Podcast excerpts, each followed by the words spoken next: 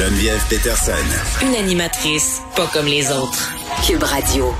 Luc, la liberté s'amène et on va parler de hockey, Luc. C'est, c'est rare, mais ça sera pas du nouveau DG du Canadien. Là. D'ailleurs, il va être en point de presse aux alentours de 16 heures.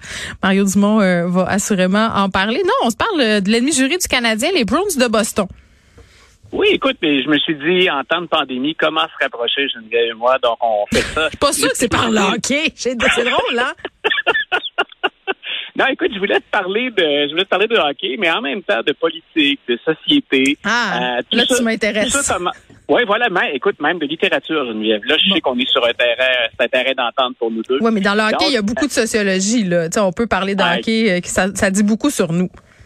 C'est fou ce qu'on peut faire à partir d'un événement comme celui de, auquel on a eu droit hier. Donc, euh, peut-être que certains de nos auditeurs ont, ont, vu le match ou encore ont, ont, appris la nouvelle. Donc, les Bruins de Boston hier retiraient euh, le chandail d'un de, de, leurs anciens joueurs. C'est un joueur, ça peut étonner, hein, il a joué en 1958, la saison 57-58, mm-hmm. et ensuite 1960-61. Et en fait, pourquoi on s'intéresse à ce joueur-là qui n'a joué qu'une quarantaine, cinquantaine de matchs avec les Bruins? c'est qu'il s'appelle Willie Horry et c'est que c'est le premier joueur noir à intégrer donc la, Ligue nationale de hockey. Hmm. Alors, il n'a pas eu une très longue carrière avec les Bruins. Il était déjà connu au Québec pour les amateurs, les passionnés à la fois d'histoire et de, hockey. Willie Horry, il a joué à Québec. Donc, il a fait ses classes avec les As euh, ici à Québec. Puis euh, ensuite, donc, va réussir à, percer l'alignement. Et il est le premier à avoir fait ça. Euh, ce que je trouvais symbolique hier, et le fait que ce soit les Bruins qui le fassent, même s'il n'a pas joué très longtemps là, c'est qu'un, c'est important de souligner ceux qui ont brisé la barrière raciale. Mm. Et Willie Horry, comme Jackie Robinson et bien d'autres, a eu à composer avec des invectives, hein, des insultes, des colibets, euh, carrément des manifestations de racisme. Parce qu'il a joué au hockey, mais il a été recruté par une équipe professionnelle dans le sud des États-Unis aussi, euh, au baseball, Willie Horry. Et donc, il a vécu ce que ce qu'ont vécu la plupart des joueurs noirs de cette époque-là, c'est-à-dire ségrégation et discrimination. Euh, ce que je trouvais, le clin d'œil que je trouvais intéressant, c'est que, c'est que ça vienne de Boston. Et la ville de Boston. Mais pourquoi? Attends, parce que Boston, c'est une ville progressiste. Ben voilà, la ville de Boston, écoute, c'est c'est la ville que j'ai visité le plus, là, euh, et, c'est une ville où on trouve de tout. Mais l'histoire de Boston, elle est fascinante pour ça. C'est une ville qui est effectivement progressiste. Elle est au, elle était au cœur du développement intellectuel, philosophique des États-Unis. Il y a de grands mouvements de pensée qui ont démarré là, entre autres en passant par l'Université Harvard. Mais Boston a eu maille à partir, puis beaucoup de difficultés à composer avec un passé qui est pas si lointain, et qui était carrément raciste. Encore en 2021, il y a des études qui sortaient qui démontraient euh, les inégalités sociales. Euh, mm. moi, par exemple, tu vois, dans les observations qu'on peut faire, j'ai voyagé beaucoup aux États-Unis. Il y a un certain nombre de grandes villes où on voit beaucoup de couples mixtes. Encore aujourd'hui à Boston, c'est peu fréquent. Donc, on a les Noirs avec les Noirs, les Blancs avec les Blancs. Mais même, euh, euh, pas seulement qu'à Boston, là, aux États-Unis en général, les couples mixtes, il y a quand même encore beaucoup de préjugés. Là. Voilà. Puis tu vois, c'est souvent on, a dans, les préjugés que nous on peut avoir ou dans les appréhensions, on peut penser que c'est propre à certains États du Sud ou à des États plus conservateurs, aux anciens États esclavagistes.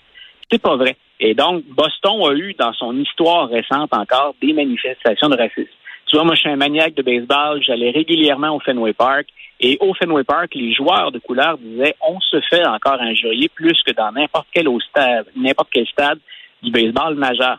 Donc, je trouvais ça intéressant. Mais est-ce que la Ligue a une position claire sur, les insultes? Parce que je, je me rappelle plus euh, exactement c'était quand, mais il y avait eu euh, toute une histoire euh, dans la Ligue de hockey junior majeur du Québec là, où certaines équipes, les joueurs se faisaient insulter comme ça par les partisans, là, se faisaient prendre à partie insultes homophobes, insultes racistes. Et la Ligue a envoyé quand même un message très fort. il y a eu des conséquences à tout ça. La, la, position de la Ligue nationale de hockey en ce moment sur ces questions-là, est-ce que elle est claire? J'ai pas l'impression. Écoute, la, Ligue nationale de hockey et le baseball majeur dans les deux cas, parce que je t'ai parlé des Red Sox, on est on est intervenu sur la question raciale. Par exemple, les amateurs de baseball vont peut-être se rappeler que le baseball majeur avait dit pas de match des étoiles à Atlanta en raison de ce qui se passe en Georgie pour limiter l'accès au vote puis limiter le droit de vote, ah non-respect des droits civiques pour la communauté noire. Donc, Boston avait cette image-là d'une ville où Ça ne veut pas dire que tous les Bostonnais sont racistes, bien entendu, mais on retrouvait encore plus de manifestations racistes. Donc, et je répète, hein, ça, Boston, c'est une ville cultivée, c'est une ville de sport aussi. C'est une ville universitaire. on peut faire Voilà, une ville universitaire. Une des villes où on retrouve la plus forte concentration d'universités et de maisons d'enseignement au kilomètre carré. Euh, ça n'a pas empêché quand même euh, d'avoir de la difficulté à composer mm. avec cette image-là. Alors, le retrait du chandail, hier, moi, je trouvais ça intéressant. C'est un joueur canadien d'origine canadienne, Billy euh, c'est le premier joueur noir. La Ligue nationale le, le, soulignait aussi. Mais que la ville de Boston, où Horry n'a joué qu'une poignée de matchs, prenne la peine d'honorer sa mémoire, puis que les Bruins retirent son chandail. C'est un message clair. Voilà, c'est un message clair, puis ça aide à se réconcilier un peu avec son passé, mm. à le reconnaître. On corrige pas les excès ou les gens qui ont été lésés, mais en même temps, on reconnaît que c'est une partie de notre histoire également. Mais OK, puis tantôt, tu me disais euh, qu'il y avait des liens à faire avec ta littérature. Tu as piqué ma curiosité. Lesquels? Ben écoute, j'ai euh, parmi les romanciers que, que, que, je lis assez régulièrement, dont je m'assure de suivre les publications, il y a Denis Lehane que mhm. j'aime beaucoup. Et Denis Lehane, il y a plusieurs de ses films qui ont été portés à l'écran. Je pense à un, entre autres, qui s'appelle le roman qui s'appelle en français Un pays à l'aube de Given Day. Et c'est autour de la grève euh, des, des, des policiers euh, en 1919 dans la ville de Boston. Ça s'inspire de faits vécus. Et si on a des amateurs de littérature parmi nous qui ont déjà lu ce roman-là, ils se rappelleront du sort qui est réservé aux Noirs dans ce film-là. Il faut se rappeler qu'on est autour de la Première Guerre mondiale et on assiste aux États-Unis à ce qu'on appelle la grande migration. Donc, des gens qui quittent le Deep South, le Sud profond, pour venir créer ce que nous, on appelle maintenant les quartiers noirs ou les ghettos dans les grandes villes américaines.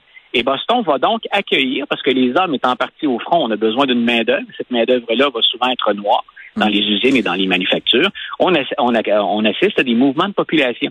Et c'est là où, parfois, comme historien, quand j'enseigne, les élèves réalisent qu'on a souvent associé l'esclavage puis la discrimination aux États du Sud.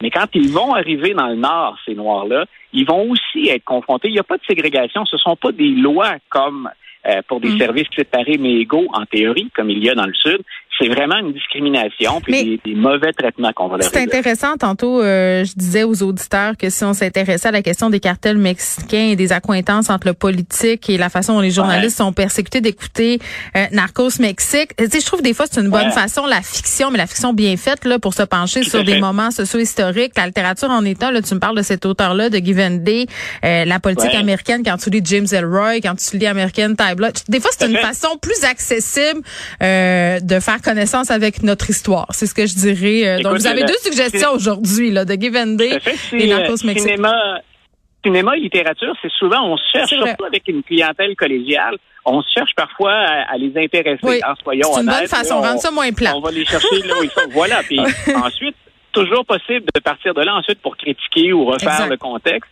mais c'est une belle façon, c'est un mm. moyen un peu plus ludique ou différent, en tout cas, de rejoindre nos clients. Il nous reste un petit deux minutes pour parler euh, de nouvelles révélations sur des possibles instances de fraude de la part du clan Trump. Écoute, depuis 2019, euh, ben, il est devant les tribunaux, M. Trump et son organisation, des membres de sa famille depuis un certain temps dans de multiples dossiers. Mais il y en a un qui impliquerait de la fraude euh, de la part de la Trump Organization, puis de au moins trois membres de l'entourage de Donald Trump, incluant Donald Trump. La procureure générale de l'État de New York, Laetitia James, aujourd'hui, ça a défrayé la chronique un peu partout. Donc, elle a dit, j'ai trouvé des preuves de, euh, de fraude grave.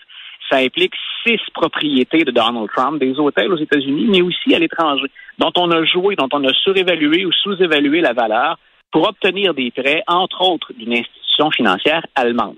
Est-ce que ça veut dire que Donald Trump va être euh, formellement accusé et reconnu coupable? Pas encore c'est un bras de fer qu'on a. M. Trump, il n'y a pas longtemps, a dit, moi, je pense qu'elle outrepasse ses droits, c'est pas constitutionnel. Et là, ce que Laetitia James revient, c'est, je frappe plus fort qu'avant, puis je le fais publiquement. Pourquoi?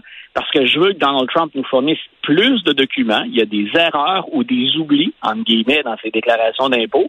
On veut plus de renseignements. Et moi, je veux parler à ses enfants.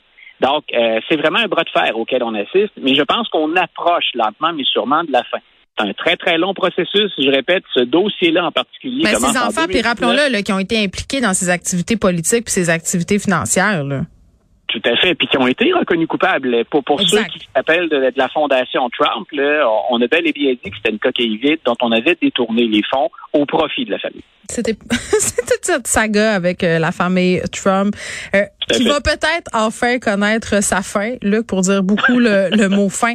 Ça s'étire, ça s'étire, ça s'étire, puis on se dit... Euh, on peut pas en apprendre davantage. Puis à chaque fois que tu reviens, à chaque semaine, euh, il y a comme un chapitre nouveau à cette saga. Peut-être qu'on aura un film à un moment donné ou un livre. Non, mais c'est vrai. Hein? Moi, je, je je je veux pas douter de tout ça. Ça serait en tout cas euh, très on divertissant. On aurait un documentaire qui pourrait dépasser n'importe quelle de Oui. Au revoir.